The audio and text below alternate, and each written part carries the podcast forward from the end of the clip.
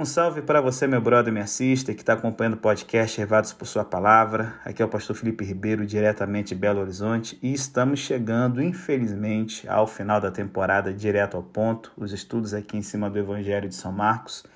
E no capítulo 15, tudo gira em torno da morte de Cristo na cruz. E sabe, o, o relato aqui da crucificação de Jesus, da forma que Marcos a retrata, é tão sombrio quanto as trevas que cobriram a terra até a hora nona. Nós vemos aqui Jesus caminhando para a sua morte na mais absoluta solidão, traído, abandonado e negado por seus seguidores. O horror do ato de matar o Filho de Deus ocupa o primeiro plano da narrativa. Quando a gente compara os outros evangelhos, por exemplo, Lucas, que se concentra nos elementos de adoração e a morte de Jesus como Marte justo e inocente, ou quem sabe o Evangelho de João, que destaca a cruz como o trono do Messias que está sendo entronizado como rei.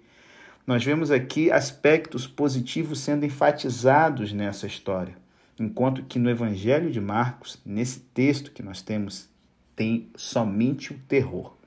A zombaria e a tortura do inocente e justo Filho de Deus não visam a fazer sentido, mas sim destruir toda a lógica a fim de retratar a profundidade da depravação humana irracional. As três horas de escuridão, o rompimento do véu no templo, tudo isso está representando aqui o juízo de Deus, precursor da destruição do templo que ocorreria em breve e do juízo final contra os inimigos de Deus. Que lições a gente pode então tirar desse capítulo? Continua com a gente, vai ser o tema dos próximos três blocos. Mas o principal é a quem foi o culpado. A gente muitas vezes quer se chatear com alguém. Entenda, o seu pecado foi que levou Jesus a morrer na cruz. Por você, por mim, por toda a humanidade. E aí, galera, então como é que começa o capítulo 15? A Bíblia fala que os principais dos sacerdotes eh, levaram Jesus até Pilatos e o acusavam de muitas coisas. E eu vou te dizer aqui, por que, que tanta coisa acusando Jesus para Pilatos poder determinar a morte dele é simples.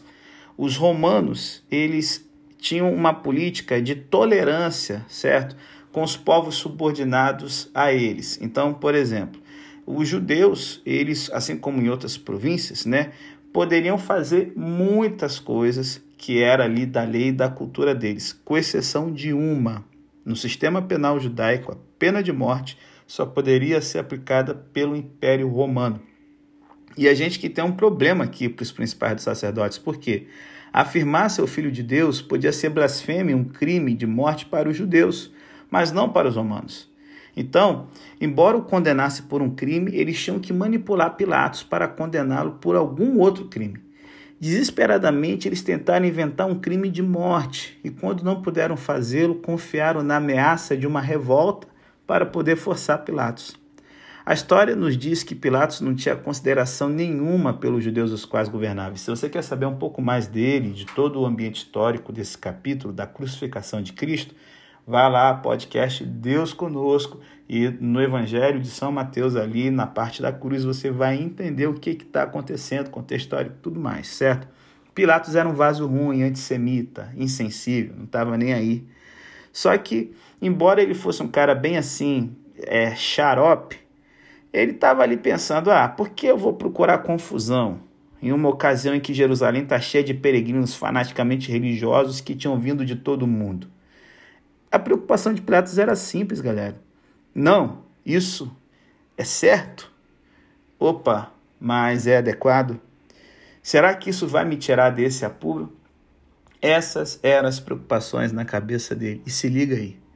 Sempre que nós nos deparamos com alguma decisão moral, nós avaliamos os fatores como os que Pilatos considerou. Ele sabia que os sacerdotes simplesmente sentiam inveja de Jesus, como diz o verso 10, mas era mais fácil entregá-los a eles, entregá-lo a eles, do que ter que relatar outra revolta sangrenta em uma cidade que ele governava. Sabe? A gente sente repulsa de Pilatos né? o homem que condenou a crucificação do nosso Senhor, é, que ordenou Jesus à morte, e, e, e, e devemos abominar a sua maneira de tomar uma decisão. Devemos nos comprometer em fazer o que for certo qualquer que possa ser o custo dessa decisão. Por quê? Esperar que a maioria das pessoas tome a decisão certa, principalmente no nosso lugar, é uma furada enorme, como a gente vê com Pilatos tentando se sair, colocando Barrabás e Jesus para ser escolhido ali pela população. A gente vê que Pilatos tentando manipular a multidão, oferecendo-lhes a escolha entre o mestre que curava, Jesus, e Barrabás, um amotinador que tinha cometido uma morte, cara. E aparentemente Pilatos ele fica aqui chocado quando a multidão escolheu Barrabás. Eu vou te dizer, ele não deveria ficar chocado não, sabe por quê? A gente vê que a história do mundo é sempre uma história em que Deus é o culpado e que a gente está disposto a ir a aplaudir e a estar, tá, sabe, tocando louco, estimulando qualquer coisa que seja contra o reino, velho. Como sempre, o mundo clama pela libertação de Barrabás e pela crucificação de Cristo ainda hoje a menos que os cristãos, sabe, aprendam a levantar suas vozes pedindo a verdade, tão alto quanto os outros clamam pedindo a mentira, os, os eita, trava-língua, os legisladores do nosso país, como Pilatos, agirão para satisfazer a multidão. E Barrabás correrá desenfreado em nossa terra. E aí, para piorar a situação, você vê que o agente da lei ele está indiferente e os executores da lei, que são os soldados, pior ainda. E assim, quando a gente pensa nos soldados ali que estão na crucificação de Jesus, a gente pensa, nossa, esses soldados aí devem ser a tropa de elite romana. Opa, não. Pilatos tinha cerca de mil soldados para ajudar a manter a paz na província da Palestina, da Judéia. Só que nessa época não eram tropas de elite, mas auxiliares que eram recrutadas em alguma província distante, como a Gália, Espanha ou Britânia. Hoje, você pode até ver em Jerusalém, se você fizer uma visita lá, tabuleiros de jogos que muitos acreditam que foram esculpidos no piso de pedra do antigo palácio nesse período aqui da morte de Jesus, certo? Então a gente tem aqui uns soldados que não queriam fazer ele nenhum mal em particular, como os sacerdotes que, sabe, tinham ódio ali e que eles tinham que se vingar de Jesus. Não. Eles estavam simplesmente entediados numa província longe da casa deles que eles não entendiam a cultura, nada do local. E você tem um cara que vai ser condenado para morrer logo, de qualquer maneira. Ah, por que não um pouco de diversão?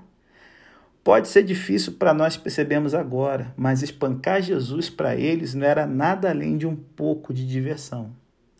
E sabe, mesmo se Jesus não fosse o Filho de Deus, mesmo se ele não fosse o mestre que curava e se interessava pelas pessoas, tal brutalidade já seria horrível, uma atitude terrivelmente errada. Sempre que um ser humano é brutalizado de alguma maneira, torturado, o alvo da zombaria não é aquele indivíduo, mas o Deus de cuja imagem aquele indivíduo compartilha. Um cristão de verdade não vai aplaudir tortura, galera. Então, assim, eu queria que você pensasse o seguinte: suponha que um soldado do grupo que zombou e espancou Jesus poderia, sabe, é, falar do seguinte: ah, é um vagabundo, e daí? Isso ia incomodar você? Digamos que ele virasse e falasse: Ó, oh, tá incomodado? Simplesmente não olhe. Deixe que a zombaria e o espancamento continue. Simplesmente olhe para o outro lado. Mas eu vou te dizer, como cristãos, não podemos. O sofrimento de Cristo nas mãos dos soldados nos lembra que a brutalidade é sempre terrivelmente errada. Ninguém que realmente se importe com Deus ou com o homem pode olhar para o outro lado enquanto vê uma pessoa que é a imagem de Deus sendo torturada de uma forma brutal. E aí você vai dizer, mas pastor, cara, como é difícil a gente tratar com a injustiça. E sabe, eu não sei se você já viu, mas tem um filme baseado num livro chamado Tempo de Matar, de John Grisham. É, e, e esse autor americano, ele trata no seu romance, que virou um filme depois, sem rodeios, sobre os abusos que envolveu as relações interraciais no sul dos Estados Unidos.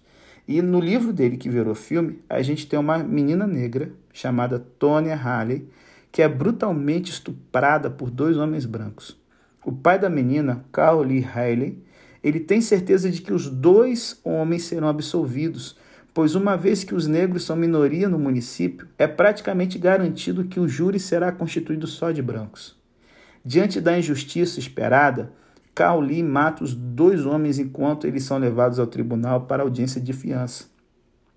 E aí você fica ali, a, a drama do, do, do livro e do filme que se originou é o que, que vai acontecer com esse pai que está ali com todo o sentimento de injustiça no peito dele.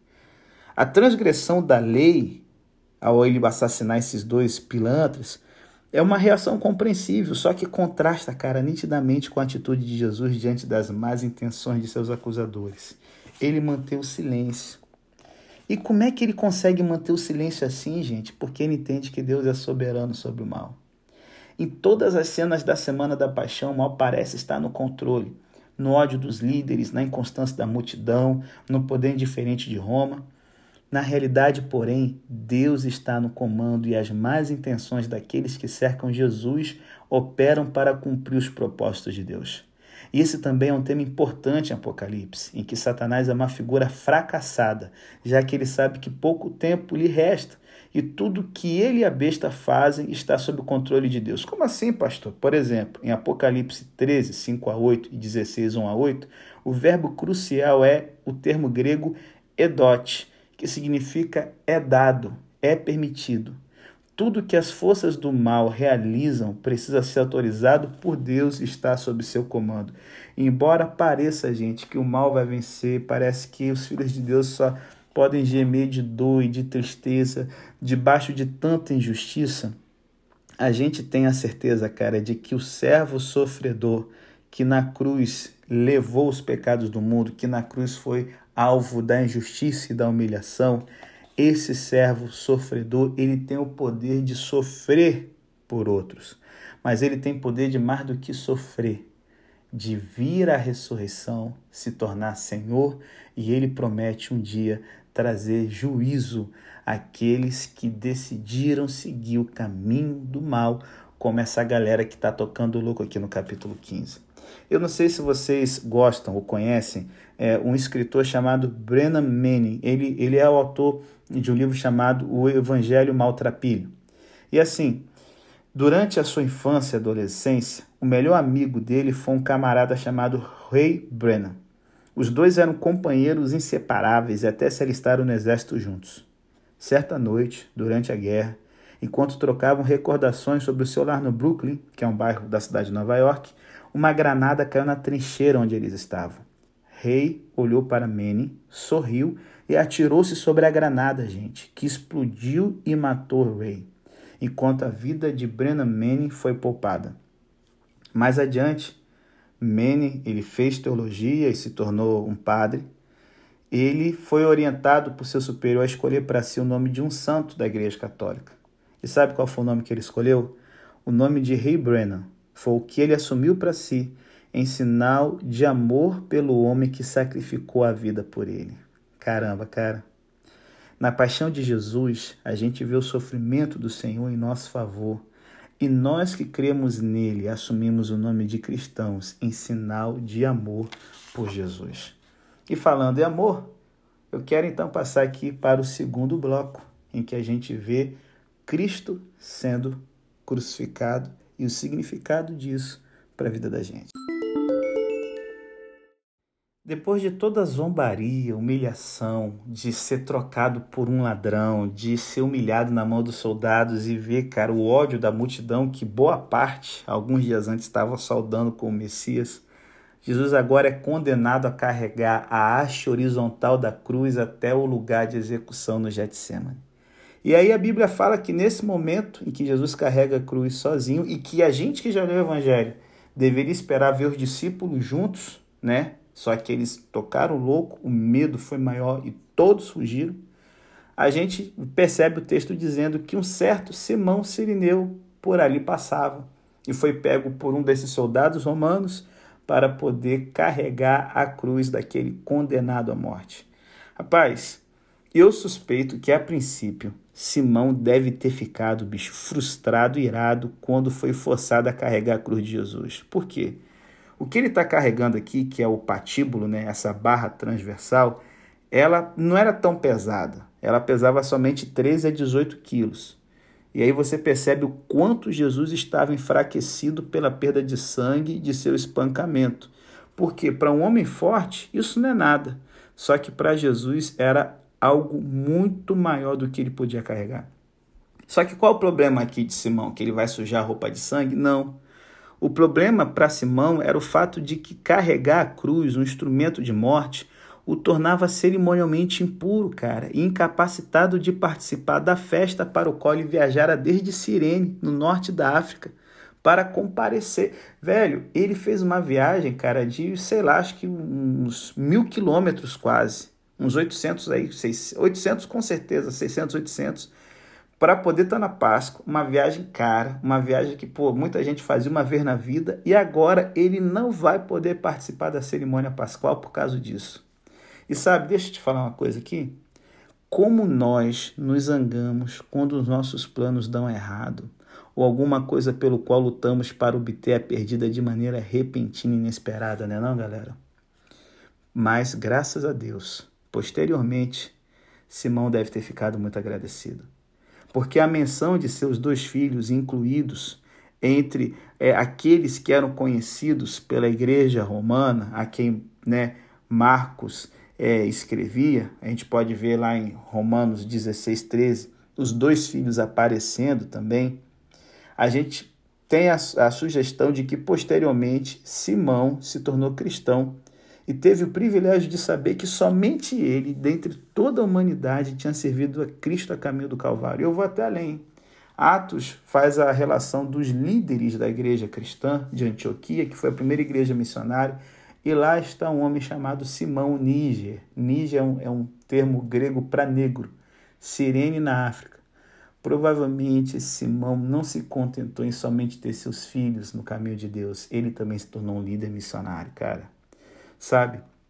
Quando os nossos planos são interrompidos, eu sei que a gente sente a frustração e a ira que quase sempre surgem.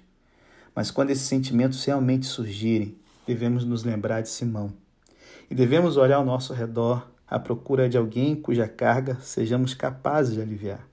Talvez seja apenas um momento para eles, agora. Porém, mais tarde será para nós, gente, uma fonte de glória. E aí, sabe, esse trecho aqui que a gente tem é, Jesus crucificado entre os dois rebeldes, as trevas cobrindo tudo. Novamente eu falo, não leva como sendo mais uma vítima do imperialismo. Sei que estava ali os romanos aliados com a elite judaica, que eles não queriam o bem dessa galera simples que estava seguindo Jesus. Só que a morte de Jesus completa o plano divino da salvação. Embora a cruz manifeste tanto horror quanto juízo, a gente pode olhar para a cruz e ele crucificado entre dois criminosos e entender que as necessidades de muitos são realizadas, cara em oposição às necessidades de um só. E assim, eu, eu não sou um cara nerd, mas eu acredito que você já deve ter visto aí Jornada nas Estrelas. Eu nunca vi todo, só uns trechinhos. Mas Jornadas nas Estrelas 2, A Ira de Khan, que é um filme de 1982, cara, como eu tô ficando velho. Eu não tinha nascido ainda não, viu? A gente tem aqui a tripulação da nave Enterprise enfrentando um poderoso vilão chamado Khan. E no final do filme, a tripulação consegue destruir Khan, mas antes disso, é, ele ativa um dispositivo que reorganiza toda a matéria na nebulosa, até mesmo a Enterprise. A fim de escapar da morte certa, a tripulação precisa primeiro fazer reparos no motor de dobra espacial da nave que foi danificado. E aí Spock, que é o imediato da Enterprise, vai até a casa de máquinas consertar o motor, ciente de que o alto nível de radiação ali causará sua morte. Quando o capitão da Enterprise, o almirante Kirk, chega à sala de máquinas, ele se dá conta de que Spock não apenas salvou Enterprise, mas ao fazê-lo, sacrificou sua vida. Spock então diz a seu amigo: Não fique triste, almirante. Essa era a coisa lógica a fazer. As necessidades de muitos têm precedência sobre as necessidades de um só. E foi essa a perspectiva de Jesus ao enfrentar a cruz. O sofrimento seria terrível, mas Jesus era um servo disposto. Sabia que as necessidades de muitos têm precedência sobre as necessidades de um só. E ele precisava da cruz para fazer o grande contraste. Satanás, até esse ponto, havia aparecido apenas um rebelde intergaláctico que queria colocar um plano alternativo para o governo de Deus no universo. E a cruz, ela expõe todo o plano cruel e diabólico de Satanás, em que ele não respeita nem a vida dos animais, nem a vida dos homens e nem a vida do próprio Deus. E assim, isso me lembra muito uma história que aconteceu durante o regime militar no Paraguai. Um médico, é, ele era um oposicionista do regime militar e, como represária, a polícia prendeu o filho adolescente dele e torturou o rapaz até a morte. No funeral, o médico deixou à mostra o corpo do filho exatamente como havia sido encontrado, até mesmo no colchão da prisão em que ele havia morrido. O corpo estava nu, ferido, queimado, espancado e maltratado. Com esse ato, o médico fez um protesto de grande impacto contra a morte de seu filho, pois mostrou para todos essa injustiça absurda. E sabe, gente, Deus fez o mesmo no Calvário. O corpo maltratado de Jesus serviu de contraste entre a injustiça de nosso mundo pecador e um Deus disposto a fazer esse sacrifício por ele. Então, assim, entenda: a morte de Jesus foi necessária, foi por nós, só que, cara, quando Jesus ele morre na cruz do Calvário pela gente, ele tem o poder de nos dar uma vida verdadeira, uma nova vida, uma vida, cara, que é muito mais do que a gente merecia. Mesmo os insultos sobre Jesus, gente, que estão rolando aqui, eles têm algo a nos ensinar. E o que, que é isso? Se liga então, é o tema do terceiro e último bloco do podcast da gente hoje.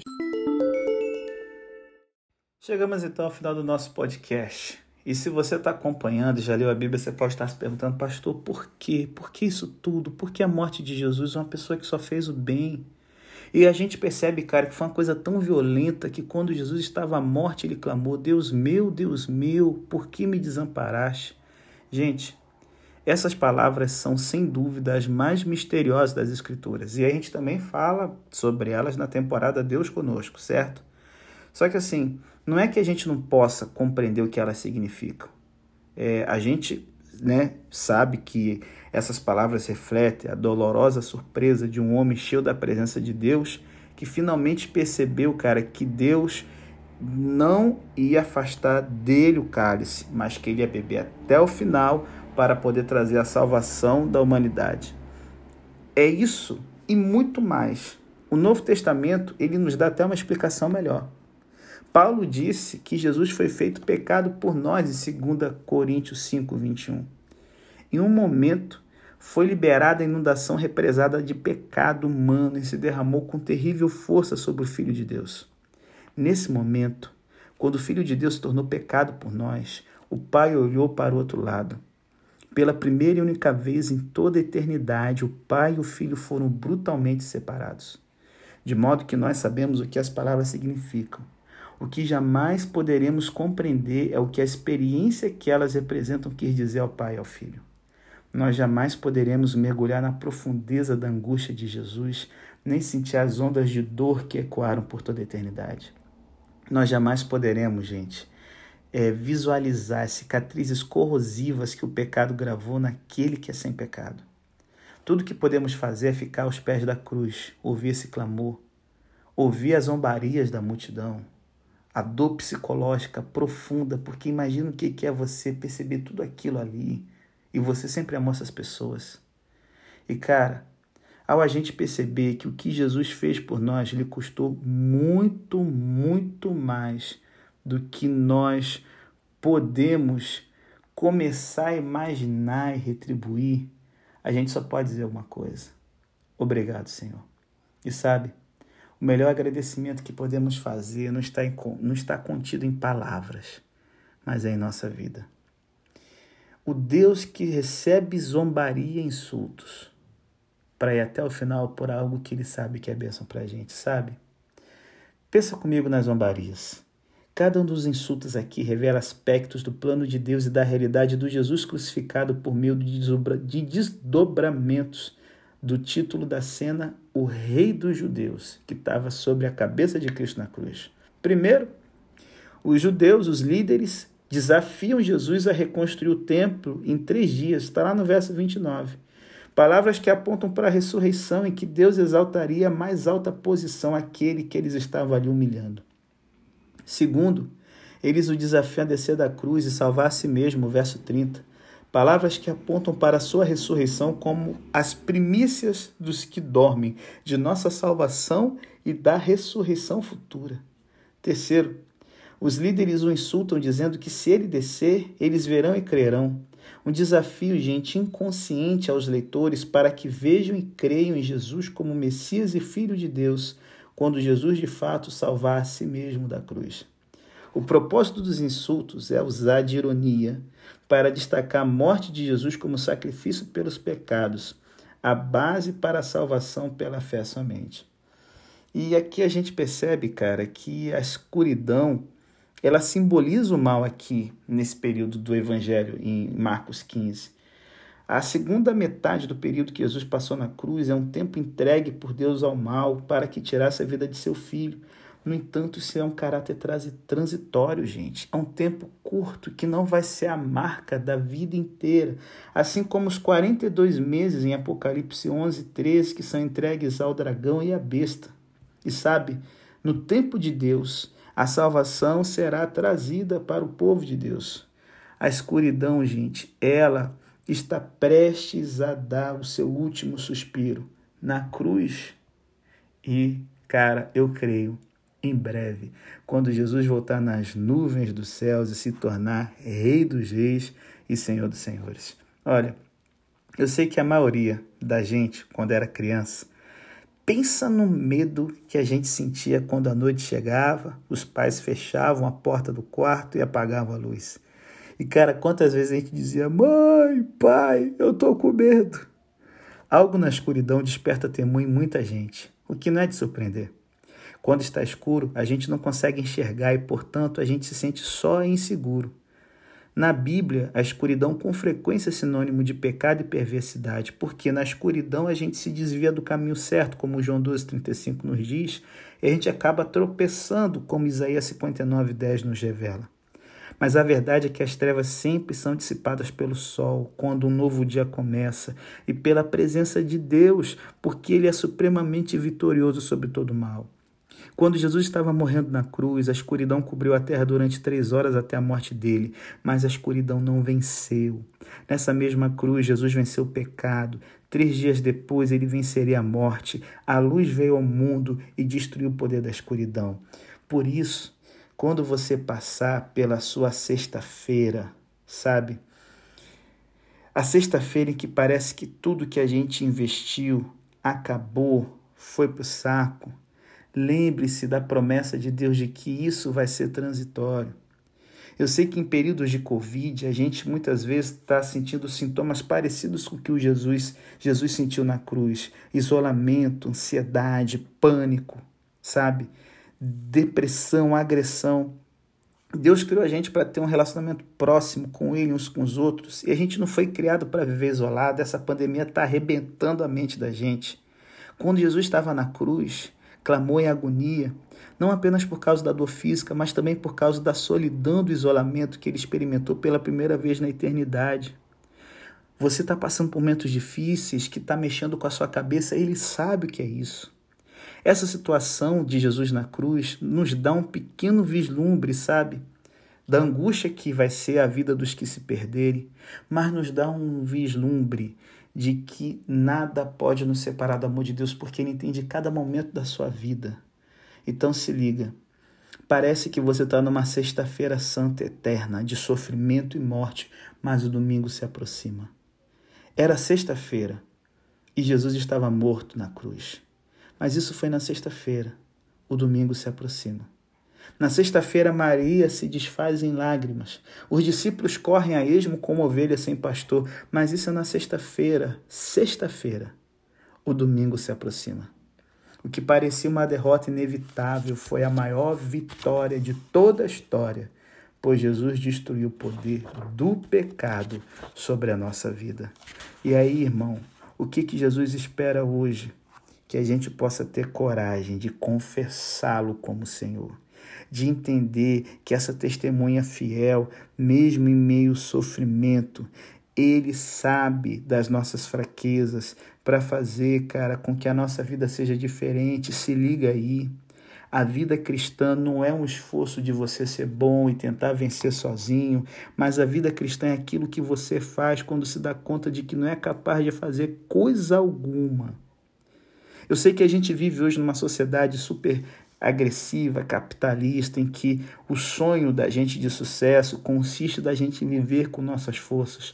Porém, a cruz revela que o sonho de Deus consiste em vivermos com as nossas fraquezas.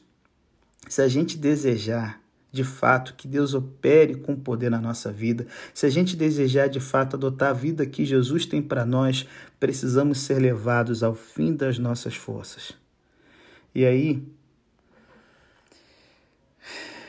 é triste da gente ver no Evangelho que as pessoas que realmente entendem o que estão acontecendo muitas vezes não são os discípulos, os sacerdotes e os líderes, mas a gente, como aquele centurião romano, que no meio daquilo tudo percebe que algo maior está rolando. Eu encerro aqui dizendo o seguinte: por mais desesperador que seja a sua vida e a morte de Cristo na cruz, ela permite você e eu hoje termos acesso a Deus vivo. Eu quero encerrar o podcast contando uma história que talvez seja apócrifa, da época em que Abraham Lincoln era presidente nos Estados Unidos. A guerra civil estava rolando e Ted, um dos filhos de Lincoln, estava no parque vizinho à Casa Branca quando viu sentado em um banco um jovem soldado da União com feições tristes, tristes, tristes. O rapaz contou que seu irmão e seu pai haviam sido mortos em combate e que só restava a ele para cuidar de sua mãe e do sítio da família. Ele tinha recebido alguns dias de licença de seu comandante para Washington e pediu autorização ao presidente para voltar para casa e cuidar do que restava da família dele. Porém, o presidente estava ocupado demais para recebê-lo. Depois de ouvir esse relato, Ted tomou o rapaz pela mão e pediu que o seguisse. Sem saber que o menino era o filho do presidente, o soldado se espantou quando passaram pelos guardas da Casa Branca e entraram no escritório de Lincoln, no salão oval. O rapaz recebeu uma audiência e a permissão de voltar para casa, o que só foi possível porque obteve acesso ao presidente por intermédio de Ted. Pela fé, seguramos a mão de Jesus enquanto ele nos conduz à presença de Deus. É sofrimento, é difícil, mas se apega à mão de Jesus, porque ele abriu um novo e vivo caminho. O sumo sacerdote podia entrar somente uma vez por ano e no dia da expiação na presença de Deus. Jesus proveu um caminho para você e para mim que faz com que cada dia, em qualquer momento, a gente tenha acesso à presença santa de Deus.